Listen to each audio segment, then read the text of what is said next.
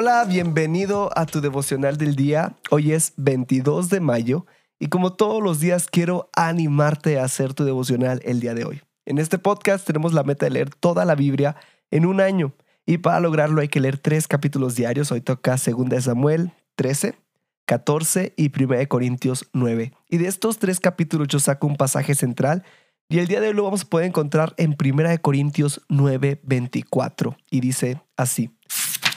¿No sabéis que los que corren en el estadio, todos a la verdad corren, pero solo uno recibe el premio? Pablo en este verso nos está hablando sobre la importancia de disciplinarnos y entrenarnos en la vida espiritual. Así como los atletas lo hacen para sus competencias, nosotros tenemos que hacerlo para nuestra vida diaria.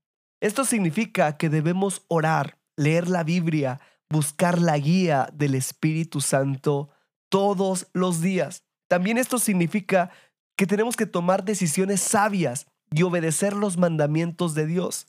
Debemos de tener una mentalidad de perseverancia, con una confianza en Dios, para que ésta nos dé fuerza y nos podamos enfrentar a cualquier obstáculo que se nos presente.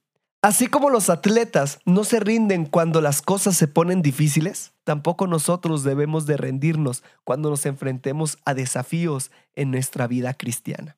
Y quiero que juntos hoy meditemos, ¿estoy entrenando fuertemente como un atleta en mi vida cristiana? Quiero animarte a hacer tu devocional el día de hoy.